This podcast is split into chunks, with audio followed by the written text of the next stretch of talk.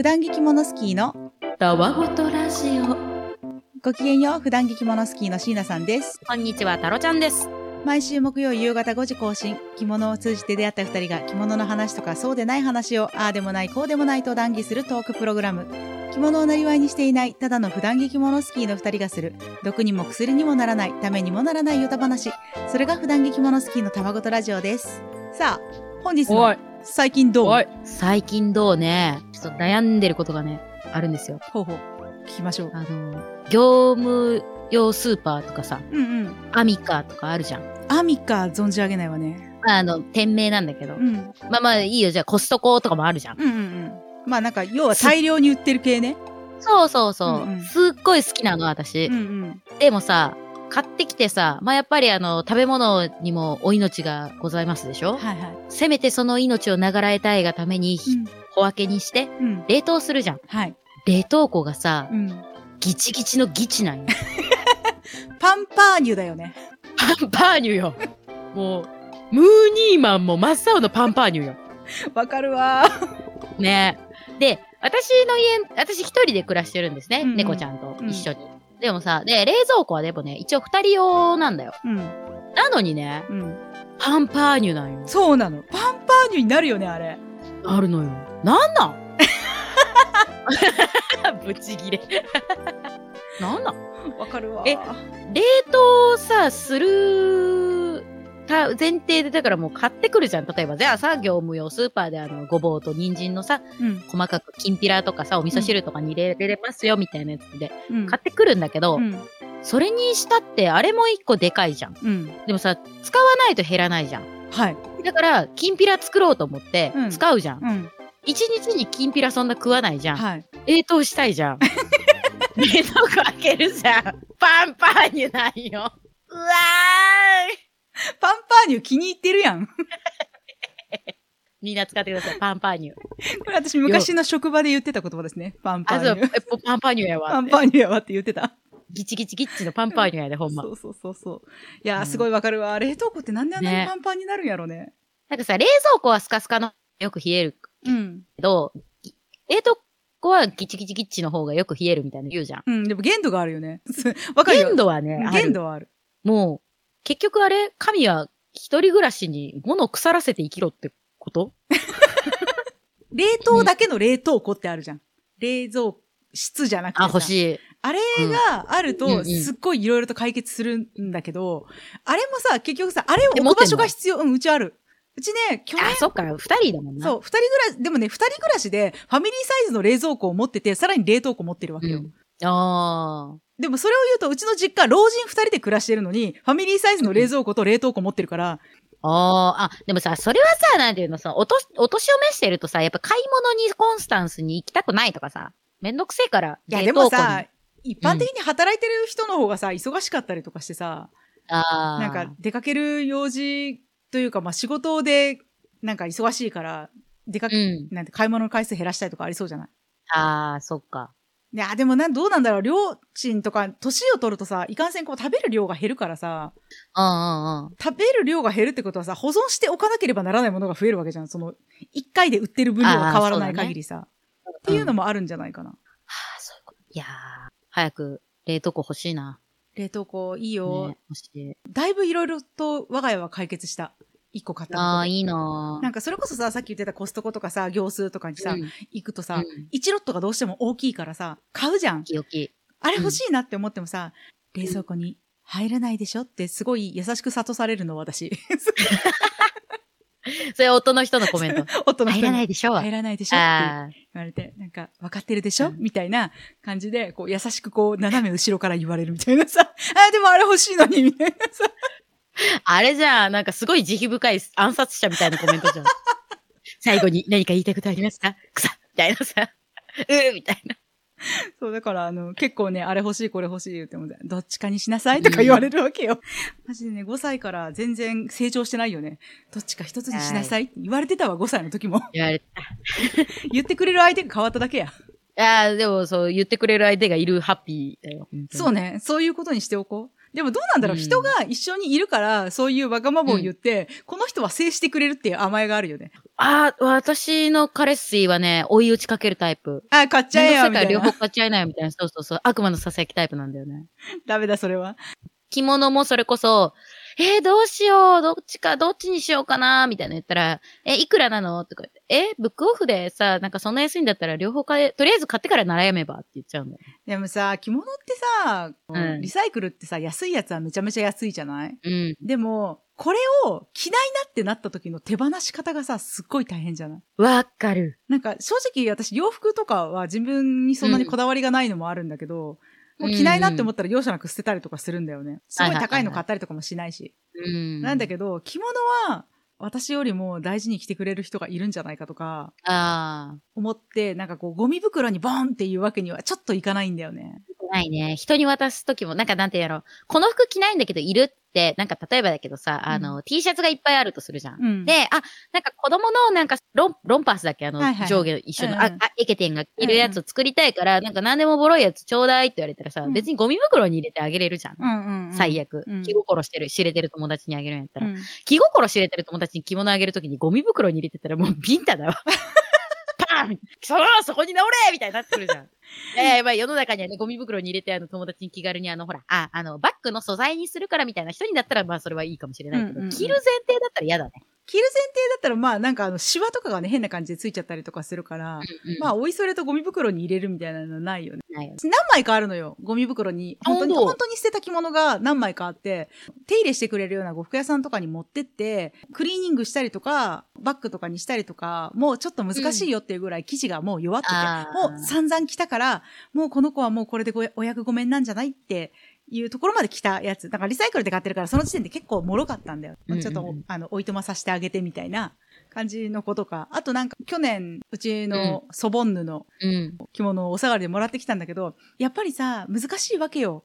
保存状態があんまり良くなくて、というか、えっ、と、本人は着てる時はもちろん綺麗にメンテナンスしてたんだけど、うちのソボンヌって結構寝たきりの期間が長かったのね。うんで、だから本人も手入れできないし、もちろん介護してる親にもそんな余裕がない感じ。だから、うん本当に大事にしてたんだろうなっていうものについては、なんかこう、張り替えたりとかして、綺麗に保ってたんだけど、やっぱり全部に手が回るわけじゃないぐらいたくさん持ってたから、うんそういうなんか端っこにあったやつとかはどうしても、うんあの、うんダメになっちゃってて、あ、もうこれ着れないなっていう子とかは、ごめんねって言って、はいはいはいあの、捨てたりとかはした。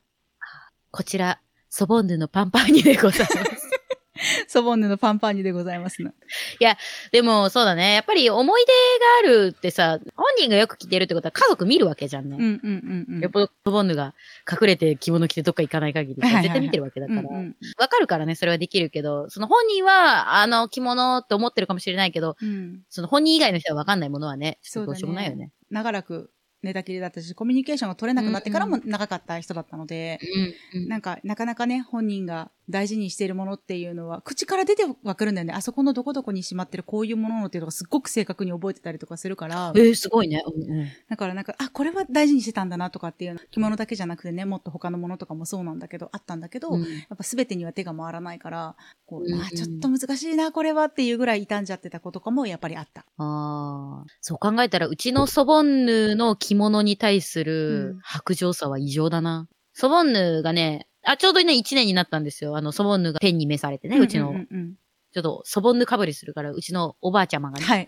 でおば、おばあちゃまは、着物をね、着たところを見たことないんですよ、私。はいはいはい。あの、写真では見たことあるのよ。うん。なんか多分母の大学の卒業式とか、そういうのではなんか着てるなと思ったんだけど、うん。持ってないと思ってたの、勝手に。結婚式出るとか、ぐらいは持っとるけど、うんその、なんももうそういう、なんていうの、普段着着物なんか持ってないと思ってたの。うんうんで、屋根裏部屋があって、うん。うちの実家に、そう探したんですよ。うんなんか遺品整理みたいな、はいはいはい。してたら、結構着物ね、あつらえてたんだよね。ご自身でちゃんと作られてたみたいな。いや、もうあの、お店に、呉服屋に。で、一番ドン引きしたのが、うん。祖父のうん。着物を3、4うん。着ぐらいあつらえてたんだけど、うん。全部同じカラット着物だ。どうして？わかんないの。まあ、よくあるタイプの王子は、うん。なんでと思って、買えなよと思って。何にも面白くないじゃんと思って。あおじいちゃんのはね。で、おばあちゃまのはなんかその、ああ、かすりだなとかね、うん麦だなとかが何個かあって。でも、うん結構やっぱね、状態悪くてね、あの、切れるーみたいな感じ。ねそうだよね。わかるわ。渋い色はね、なんか若いうちに着とけって誰かが言ってたから、そろそろ着なきゃいけない。でないとね、それこそどんどん着ないと、うん。そのうち私のタンスまでねうん、パンパーニュになってしまう。冷凍庫もタンスもパンパーニュ。もうパンパーニュ。いや、でもね、着物スキーのタンスは結構パンパーニュだと私は思ってるわけよ。いや、みんななんかさ、しょっちゅう言ってるよね。もう入らないから買わないとかさ。でもさ、そういうこと言ってる人にかけて翌週にさ、買っちゃったって言ってる印象なんだけど、どうなんだろ買っちゃったどころかさ、しれっとさ、言わない。あ新しくね、におした。え？先週買わないって言ってたじゃん。で、すあれだよ。別にあの、ニヤニヤしちゃうんだよ。買わないって言ってたじゃんみたいなさ。うもうなんかね、突っ込んじゃダメっていうね。エイプリルフールよく言ってるもんね。もう今年着物買わないわ。みたいなエイプリルフールじゃなきゃ言っちゃダメなやつでしょ、それ。当たり前じゃん。あまあでも年中エイプリルフールだわ。ああああずっと嘘ついちゃう。エイプリルフール午前中しか嘘ついちゃダメだからね。ね知らなかった、あれ。何年か前まで知らなかったあ、よ。知らなかった。うん。何年か前になんか初めて知って、え、そうなのって思って。私なんかの時にね、普通の友達に、え、エイプリルフールって午前中しか嘘つけないんだよって言ったら、うんそれを嘘だと思われた。難しいね、エイプリルフールってね。で、その次の次の日ぐらいに、ああれ本当だったんだねって言われて、おそうだよみたいな。エイプリルフールの当日に言ったからいけないのこれ。前々日ぐらいに言わないとうん、私が悪かった。もうちょっとわかりやすいね。あの、もっと嘘だなってわかることにすればよかったわ。そう、なんかさ、あの、でもエイプリルフールに嘘を考えるのがしんどいよね。ああ、私今年エイプリルフールしたわ。あ、本当？ちゃんと嘘ついた？うん。母親に、ちょっと自転車買うんだよね、みたいな話をしてて。うんへーって言ってたんだけど、うん。うん。で、あの、ネットで、昔のさ、ヨーロッパの人がさ、乗ってるさ、前がすげえでかくて、後ろがすげえちっちゃい車輪、うんうんうん今、買った人の画像をちょっとお借りしてきて、うん。うん。チャリ買ったわって写真送ったの。うん。そしたら、母親から思いっきり、ちゃんとしたの買いなよって怒られて、いや、まあエイプリルフールですいません。怒られてるじゃん。怒られちゃった。いやそういうことが起きるから、なんかさ、ちょうどいい嘘って難しいじゃん。難しいね。うん難しい。あの、すごい昔の話だから、もうちょっと時効として流してほしいんだけど、おう。10年以上前の話なんだけどね。その当時の職場の子にはい、浮気したんですよって言ったうん、らえ、なんでですかエイプリルフールだからって言ったら、もうって言われたことある。もうって言われた。もう、焦っちゃったじゃんみたいなね。すごい仲いいカップルだと思ってたんですよ。まあまあ、で結構昔の彼氏だよ。なんだけど、ちょっとってすっごい言われたことがある。でも、もうって言った時の顔がすっごい可愛かった。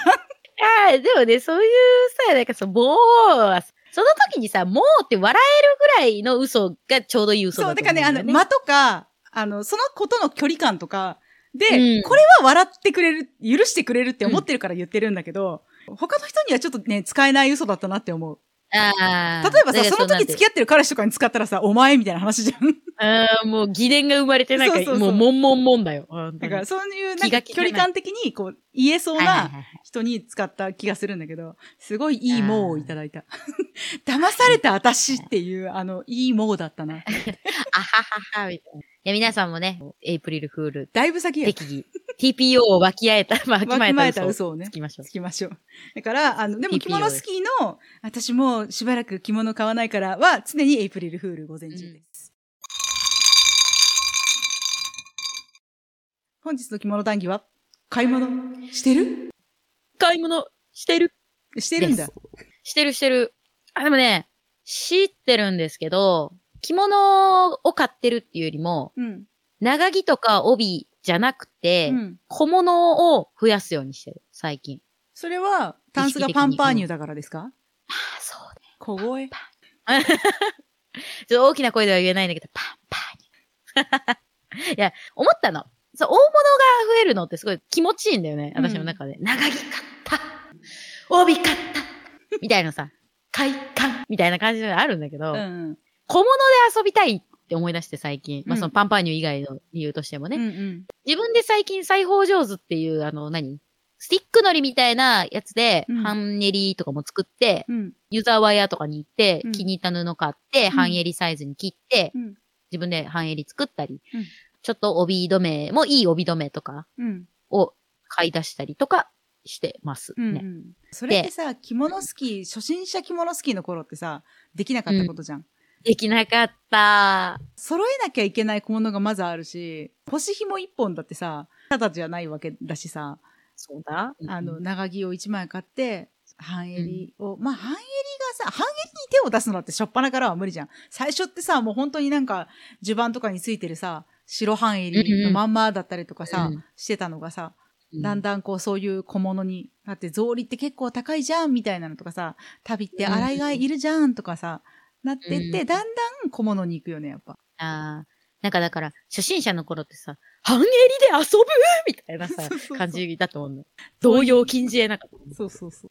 遊ぶって余裕があるってことだからね、きっとね。そうだね。うん帯留めとかもさ、そうじゃん。うんなかったらなかったで別に困らないものだから、ブローチでもいいみたいなね。そうそうそこの帯留めすごく好きだし、欲しいんだけど、私の持ってる着物には、合わないみたいなとこもあったじゃん。う。うんうんうんうん。ない時って。うんでも、ある程度数が揃い出すとさ、なんか感覚バグってくるんでさ、あ、すっげえ可愛い帯留めじゃん。あ、でも合うものない。まあ、いっか、そのうちなんか買うだろう。ペペーみたいな。マッキーだよ。IQ どんどん下がってきたかもしれない。わかる。帯留め買ったみたいなさ。2年ぐらい前に私そのターンがあったのよ。長着とか大物とかを買わない。うんでも、おあの、小物を買うことは許すみたいな。あ自分にね、許す。ああの、本当に、タンスパンパンいう案件で、うん。私はそういう風にしてたんだけど、去年ね、結構ね、盛大にね、整理したのよ。え、すげえタン。スの中を。うん。まだ、その手放しきれてなかったりとかもするんだけど、うん。まあもう手放すものを分けたんだよね。ああ、これは今、着る。うん。こっちはもう、手放す予定みたいな。うんだから友達にあげたりとか、それこそツイッターで、この人に合いそうだなっていう人にこれ着ませんかって言って、なんかお送りしたりとか、あー基本的に私は金銭の授受は今のところはやってない。あ、でもなんかメルカリに何品かは出したかなとか、そういうまああれだよね。その、フォロワーさんに来てもらえるとさ、嬉しいよね。まあ確実に着てもらえるだろうなっていうのもあるしね。うん。なんか自分と違うさ、コーディネートになってその着物が羽ばたくってさ、すごくハッピーだと思まあサイズ感とかもね、どうしてもあるから、一応自分の身長とかをお伝えして、こういう感じで着てたんですけど、みたいな話とかはするけど、う。え、しなちゃんは最近なんか買ってんの？私は浴衣を買ったのと、いいじゃん。久しぶりにね、半幅帯を買った。ええー。半幅帯そんな買わない逆に。えっ、と、あ、でもそうかもしれない。半幅帯は結構持ってるのもあるんだけど、うん。久しぶりに買ったんだよね。ええー。なんかさ、着私てる間にさ、うんうんこういう色のやつあったらいいのになっていうさ、やつが出てくるじゃん。こういう色のやつね持ってないし、こういう色のやつあったらちょっとコーディネートの幅が広がるのにな、みたいなうん。やつとかを見つけて、それは買った。あー、いいね。まあ私結構しつこいので、そういうの。え？どういうこ の理想の色みたいなのとかが自分の中にあると、それにすごく見合ったやつに出会うまで、なんかずっと探してるの。あ、だから、え、これ、なんか前言ってたやつっぽくないって言っても、いや、違う、みたいな。そう。なんかもうあー最大だったのが、茶色い色無地が欲しかったのね。おうおう。なんだけど、その茶色具合が自分の中のこういう茶色っていうのがあったから、こんなに赤っぽくないんだよねとか、こんなに暗くないんだよねとか、あこの感じも嫌、生地感も嫌なんだよね。そうそうう。そうそう、だから色無地だったからあー呪文のさ、模様とかもさ、あ、こううんうんいう模様入ってるの違うんだよなとか、だよね、もう何も入れないから、みたいな。そうそうそうそう。っていう感じで、なるほど。ほんと一生探してるぐらい、一生は言い過ぎなんだけど、でも3年以上は探してたんだよね。ええで、それをヤフオクだったかなんだったかでうん見つけて、でもさ、うんうんこのネットでポチるのって結構怖くてさ、あれこういう色味だと思ったのに届いてみたらちょっと違ったみたいなのってさ、あるあるある。うん。どうしても起きるから、結構、うんそこの売り主で買ったことがあったんだよ、昔。うんうんだから、写真とそんなにずれてないっていうのを知ってたのね。撮影の方法。あ、この人の写真は信用できるそうそうそうう。そうそうそう。うんうんうん。だし、写真の何枚か載ってる中に、何枚目の色が一番肉眼に近いですみたいなのを書いてくれてて、なんて。で、あ、これはいけるんじゃないかと思ってうん買ったのよ。もうね、本当になんかしつこく探したなって思う感じだったけど、えどうだった結果理想の茶色でした。おー完璧。 Bravi。Bravi。完璧だった。そう、ミルクチョコレートみたいなね、茶色が欲しかったんだけど、あなかなか難しくて、あの、やっと出会ったわって。いいね。ただなんかひっくり私そう返したら考えたら、魯山人って書いてあったわ。誰っていうね。ロサン人 魯山人は知ってるんだけど、ロサン人は知ってるけど、着物に魯山人って書いてあると、どうしてっていう気持ちになる。ああ、なるほどね。なるほどね。だからタオルを買ってきたと思ったら、フレディ・マーキュリーって書いてあるから。それただのツアーグッズ。じ ゃじゃあの、油性ペンでああいうセーフフレディ・マーキュリーって。え、なんでなんでみたいな。え、これあれじゃん。お、お風呂のタオルだよねみたいな。使ってた？みたいな。これでラプソディしちゃった？みたいな。いい矢沢とかじゃないのね。矢沢じゃない。いタオル投げない。やー私もね、欲しいのあるけど、まだ出会ってない、そう考えたら。ね、あるよね。そのなんかずっと探し続けてるっていう。うんなんかね、ターコイズブルーのあ、言ってたね。半幅帯が欲しいんだけど、うんうんでも、なんか、柄が気に入らないとかある。はいはいはいはい。半幅帯って私、しかも飲みに行くからポリがすごい好きなんだよね。うんうんポリエステルが。うん。でも、無地は嫌なのよ。あの、浴衣についてるようなさ。はいはいはいはい。あれは嫌だなと思って。うんうんでも、あ、ターコイズブルーがあったと思ったらさ、なんかペンギンが書いてあったりとか、うんうんでペンギン別に好きじゃないし、うん。うん。ペンギンのこと嫌いじゃないんだけど、本当にペンギンが好きな人が私のこのメンタルでペンギン身につけたら、ここの程度のペンギン愛で貴様みたいな気持ちを買うぐらいの気持ちだから、やめようみたいな。うっすら好きぐらいのね。そうそうそうそう。ペンギン好きってちっちゃい子に聞かれたら、ああ、好き好きって言うけど、うん。大人に、え、ペンギンって好きですか？ってすごい真剣に聞かれたら、ふ、普通、普通です、みたいな。多分この人はペンギンの、なんていうの、水族館行ってペンギンの、あの、なんていうの、水槽の近くに行って、あの、匂いを嗅いだ瞬間に、ああ、ああ、エクストラバージンエアっていうタイプの人だなって思ったら、普通です。まあ、そんなことを言ってる中あれですけど、私はペンギン柄の帯を持っているし、ペンギンの水槽の前でずっといるタイプなぐらいペンギン好き。ほら、ほらそういうことよほらあなたそうだ。だから水族館に行くときはそのペンギン柄の帯を締めて行く。いや、いいね。おあつらいしようかなと思ってて、帯を。い。はいはいはい。うん。タコがすごい好きなの。うんうん。私、生き物で。うん。オクトパスがね。うん。だから私がもし、水族館に行くんだったら、うんタコの帯をつけたいので、おあつらいしようかななんて思ってて。ちょっとでも、、それさ、タコの帯を締めてさ、たこ焼き食べに行ったらなかなかちょっとあれな感じじゃない？えー私、阿蘇山で乗馬した後すぐバグシ食ったことあるよ。マザー牧場の最後の方にジンギスカン売り場あるみたいな。さあ、じゃあみんな、さっきまでね、可愛い可愛い言うてたやつを、いただきます まあまあまあ、学びはあるんだけれども、多分違う羊だろ。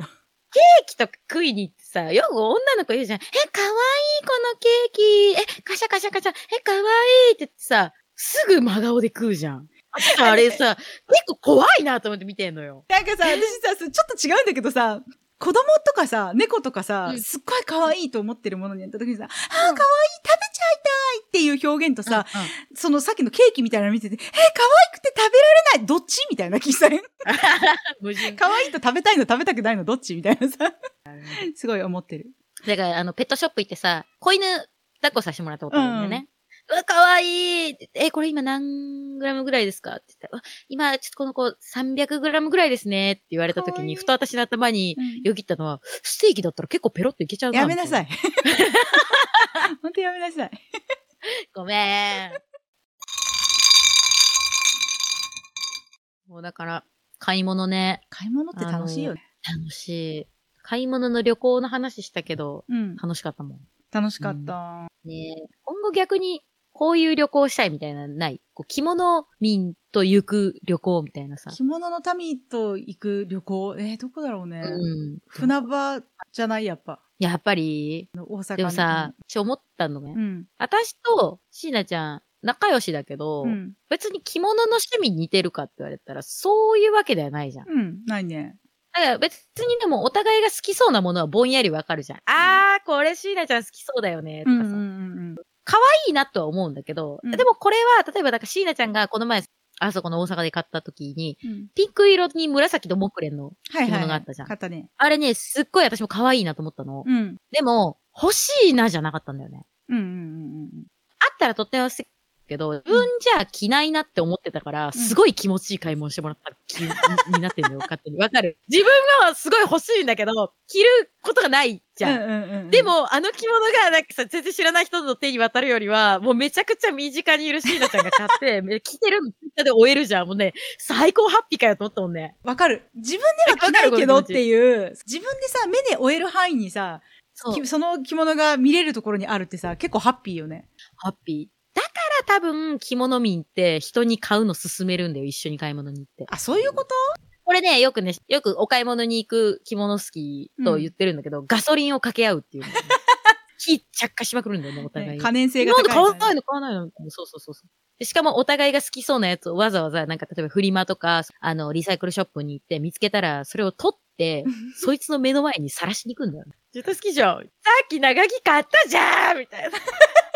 え、でもさっきと色全然違うじゃんみたいな。いや、そうだけどさみたいな。ひどいえ、じゃあ買わないの買うみたいな。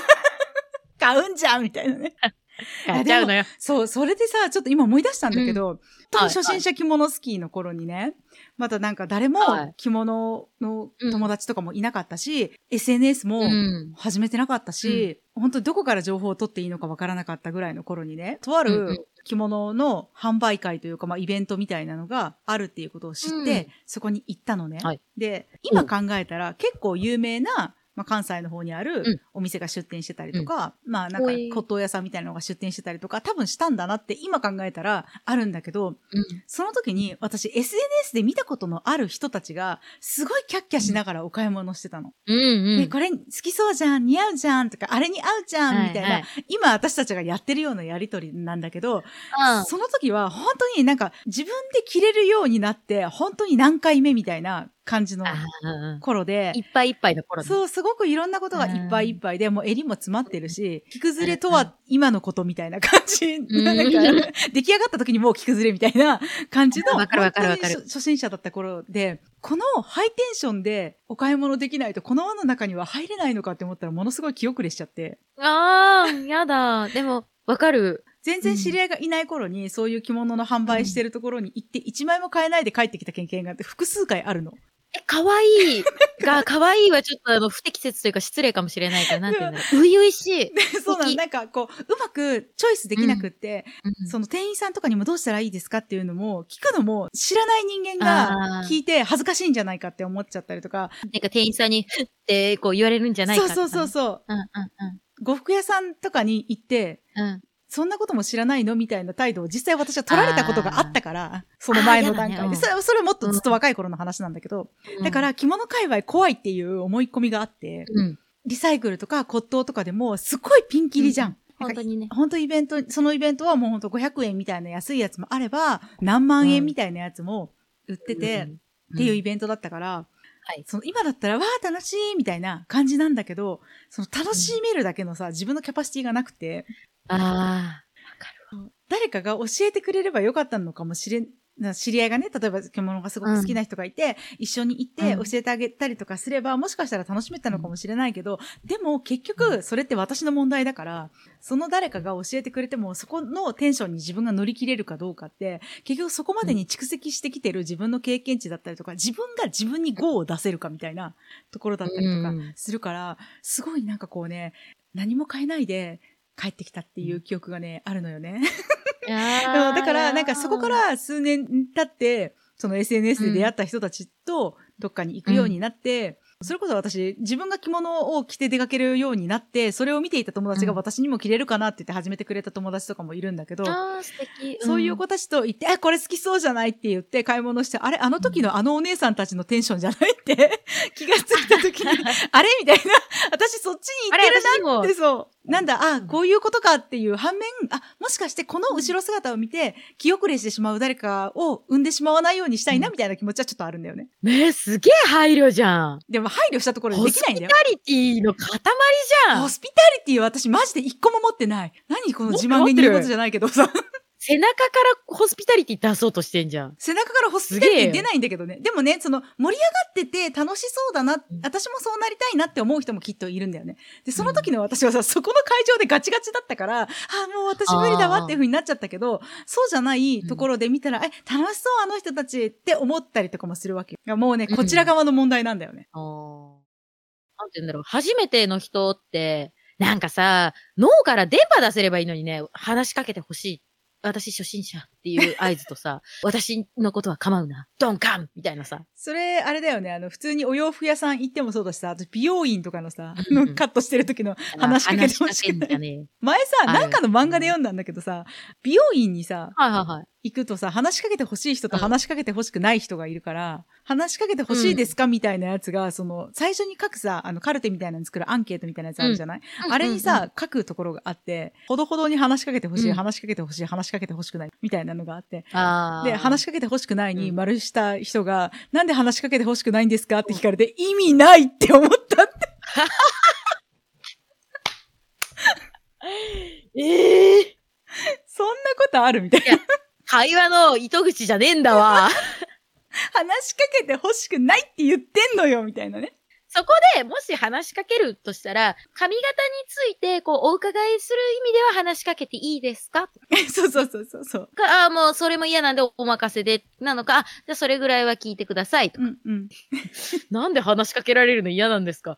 ええー、みたいな。読んでた？読んでたね読んでた上でだねみたいな。思考ある？みたいな。脳みそちゃんとシワ寄ってる？みたいな。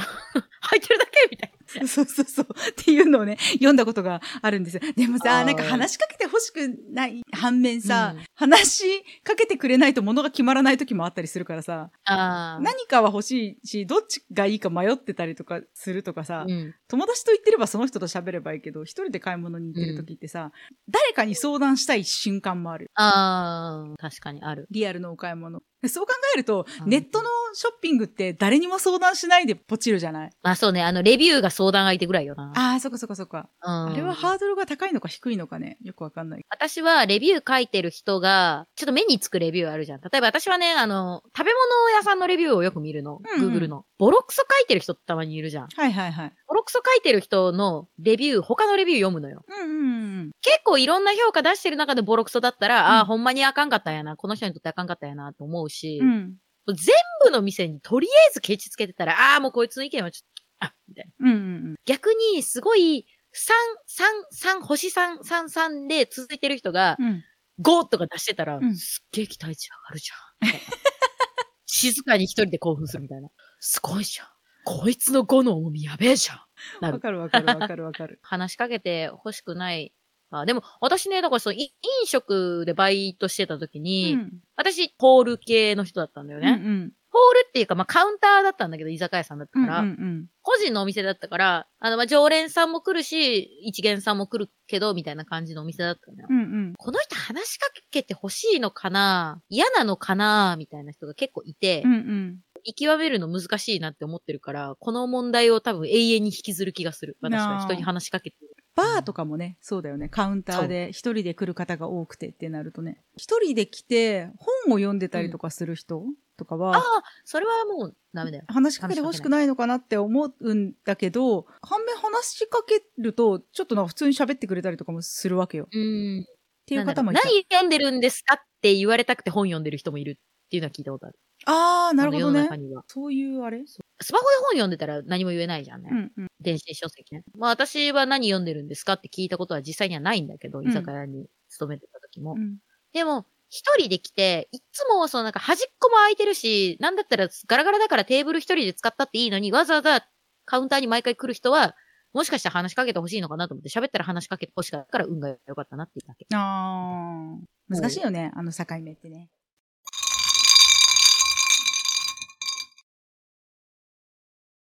人に好き、自分の好きなものを布教したいタイプ？になっちゃって。あー、全然。あ、本当、うん。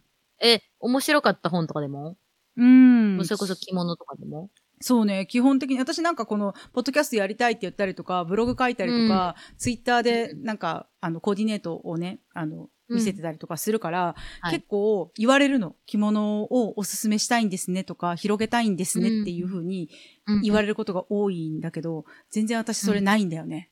ああ。私も、なんだろう。あー周りにね、浴衣着たいっていう人には別に心よく貸すんですよ、私は。うんうん浴衣でも、あの、半羽防備でも。うん何でも貸すよって言って。靴は貸せないよって言って、うん自分のサンダルでいいんだよって言って貸すんだけど、布教したいのって言われたら、あ、そうでもねえんだなって最近思い出して。うん。そう。で、なんか、あの、でも、かといって何でも布教したくないわけじゃないんだよね、私って。ふんふんふんふん。私、食べ物は死ぬほど布教すんのよ。はあ、はあはあはあ、これ美味しいよ、みたいなことね。とか、この出汁使っといたら自分がめちゃくちゃ料理上手くなったって勘違いできるよ、みたいなさ。あるある。あ、なんかそのね、不況、うん。私多分、その着物について言うならば、私すごく着物を着ることで、自分の心を救ってもらった部分がすごく大きいのね。それはなんかあの、か前回かな？にもお話ししてるんだけど、すごい見た目のコンプレックスが強かったから、誰かに見られると、あ、私何かやらかしたのかしらとか、なんか私が醜いからだわぐらいの感じだったの。うん。なんかだったのが、その今はこう着目されるとそうであろう、私の着物は美しいからなっていうぐらいの気持ちになってるのね。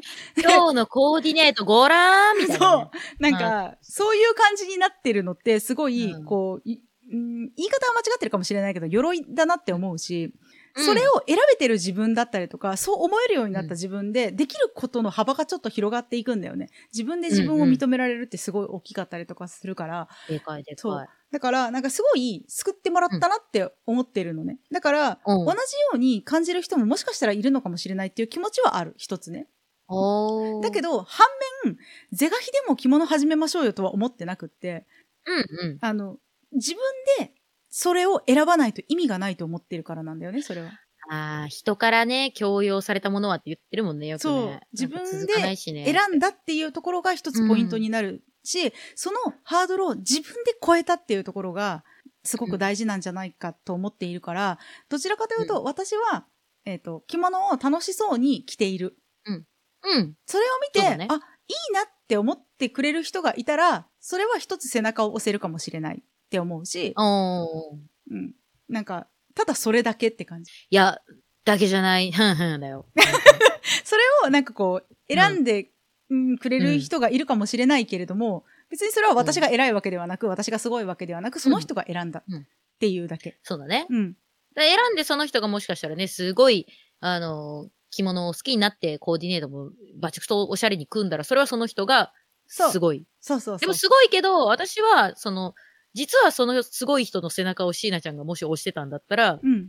うスーパーガイアね、その、ゴリゴリコーディネートできるようになって着物を始めた A さんうん。と、その背中を実は押してた椎名ちゃんうん、が2社いたら、もうスーパーガイアの私はもう、すっがーっていうしかないんだわ。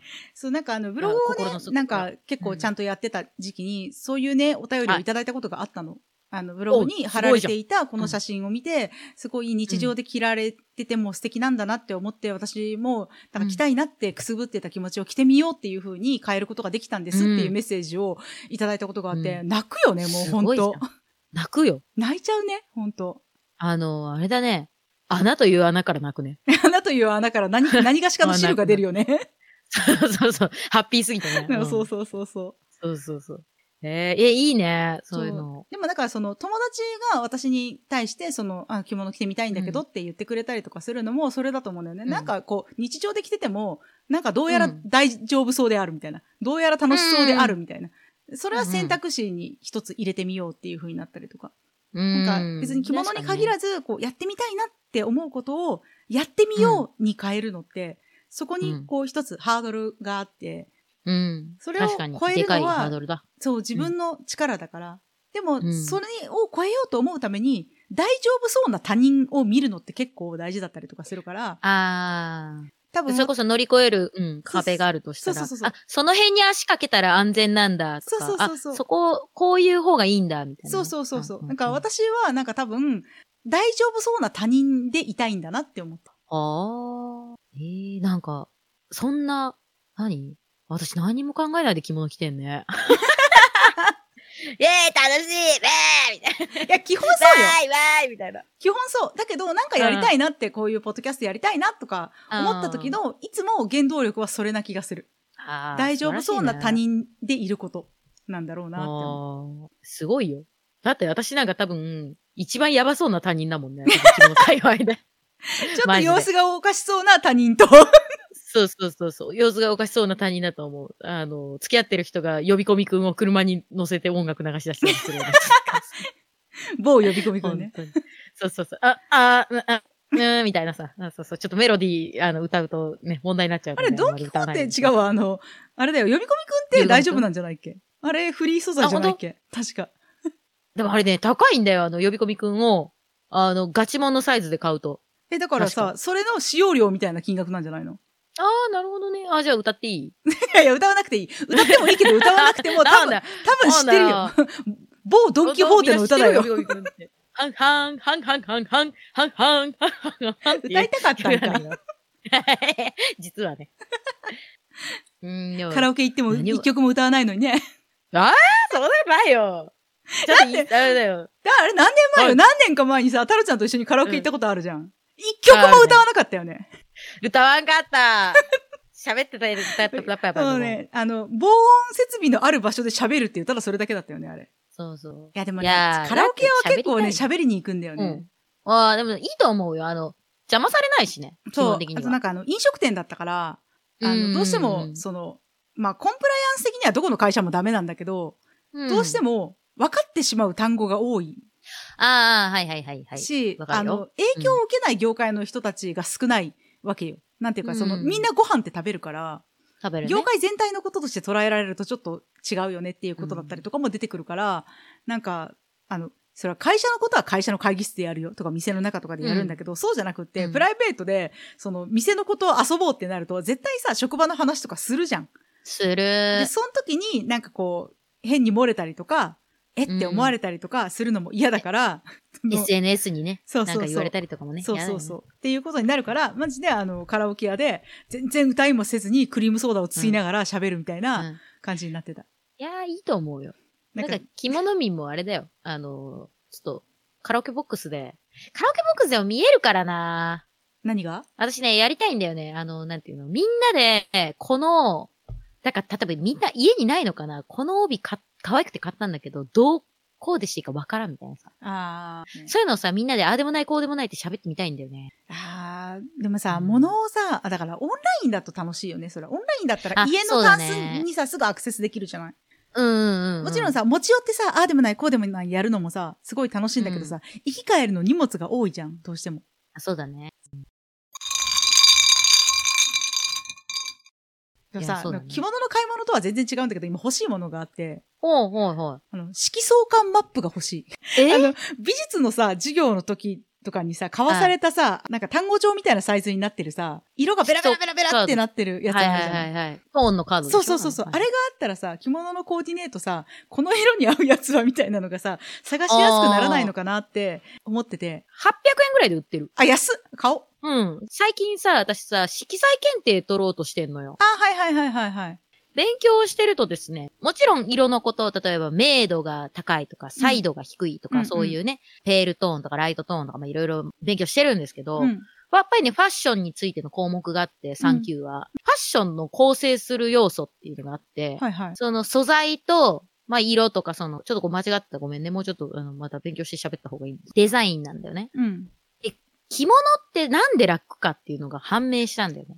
デザインないじゃんそう全部一緒じゃんそう。これね、さっきの話にちょっと戻るんだけど、うん。私の理想の茶色をずっと探してたみたいな話をしたじゃない、はい。はい。あれが成立するのって、流行りのラインがないからなのよ。そうなのよ。例えばさ、着こう、物ってね。すごい素敵な色の、こういう色のって思い浮かべてるワンピースが欲しいとか思ってたとしても、うん。来年にはその自分が欲しかったラインってもう流行りが廃れてて、見つかったとておしゃれに着れないみたいなことが起きるんだけど、着物ってラインが決まってるから基本的には。もちろんなんかそのスカートを合わせたりとか、袴を履いたりとか、タートルネックを着たりとか、マイナーチェンジはあるんだけど、ベースがあの形って決まってるから、流行りで去年いけてたものが今年着れないみたいなことは起きないんだよね。自分の中の流行りは別よ。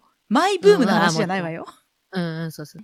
そういうのがなんか起きにくいっていうのがなんか大きいような気がしてる。で、しかもさ、洋服ってさ、トップスの色とボトムスの色うん。とかあるじゃん。うん。全部一緒。そう、全部ワンピース。そう、だからすごい、なんかその、色彩の勉強するとね、着物楽しくなってきた。へえー、いいな、うんだからこれで、このまま勢いで、あれが欲しいって思い出した。カラーコーディネートの、あれも欲しくなってきたもんね。へえ。かといって、自分以外の人間の診断する気あるって言ったらあんまないんだよね。まあでもさ、そういうもんよね。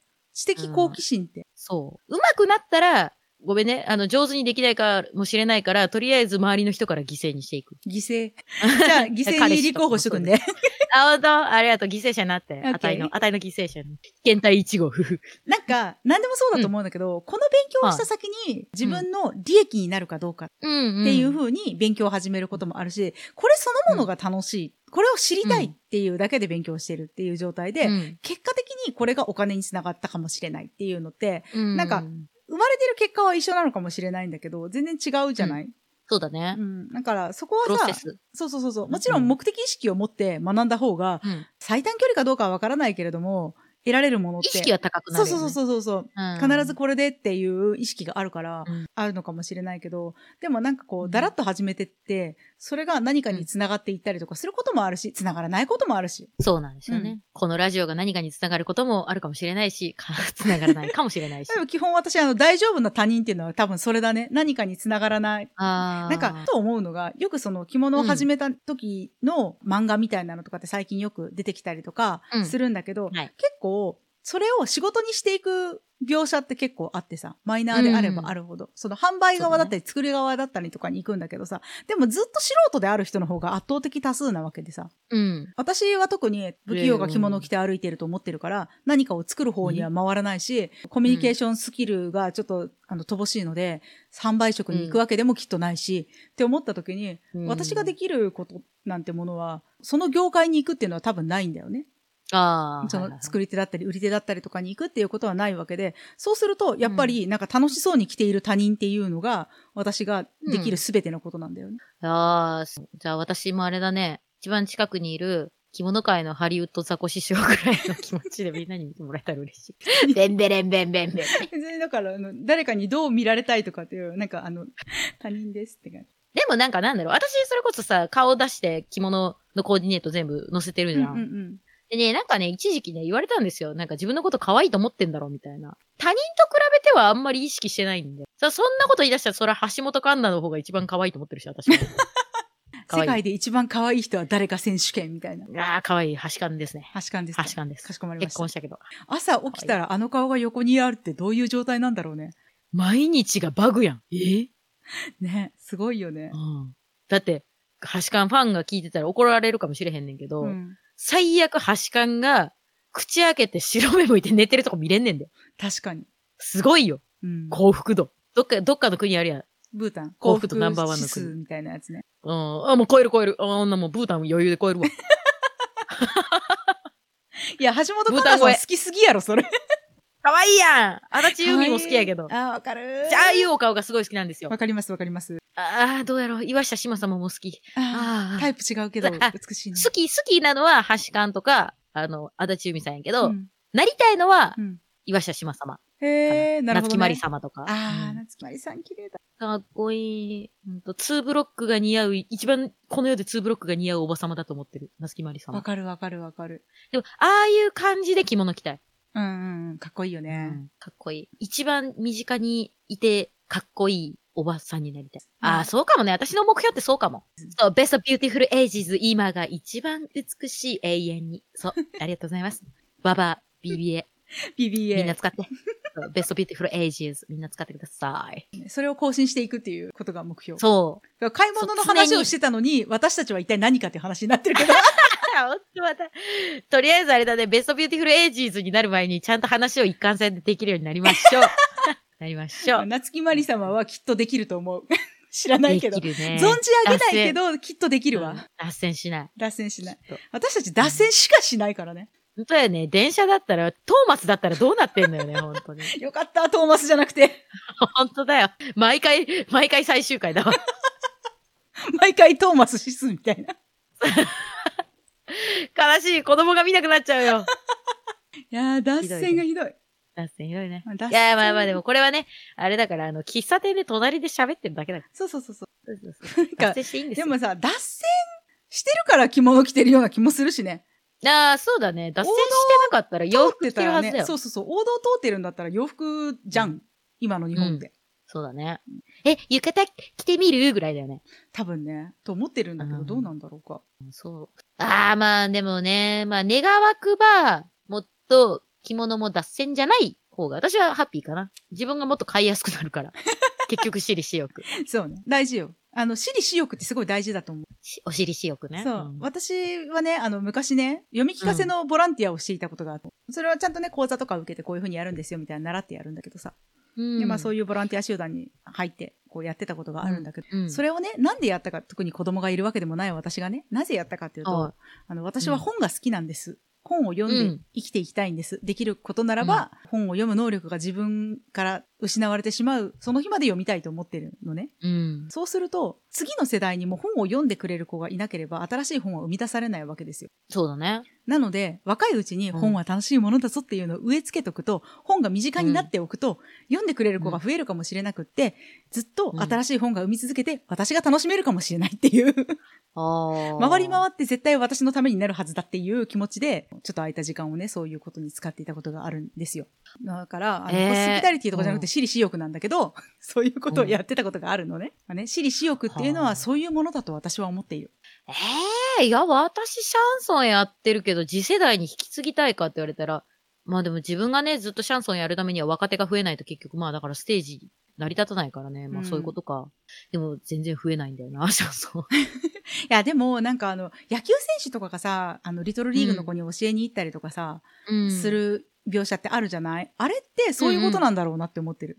ああ、はいはい。自分がいるこの大好きなこの業界が、うん。うん。楽しくいてくれるようにっていうので、ね、次の興味を持っている子たちに対して、こうやってやったらもっと面白いよ、こんなに楽しいよっていう気持ちだったりとか、そのスターに会えるってすごくテンションが上がることだったりとかするじゃない、うん、だからそういう風にしそて、自分に価値があると思ってもらえる間に、そこに何か還元したいみたいな、自分をここまで楽しくさせてくれた野球というものに対する恩返しみたいなことがあるんじゃないかなってうん想像してる。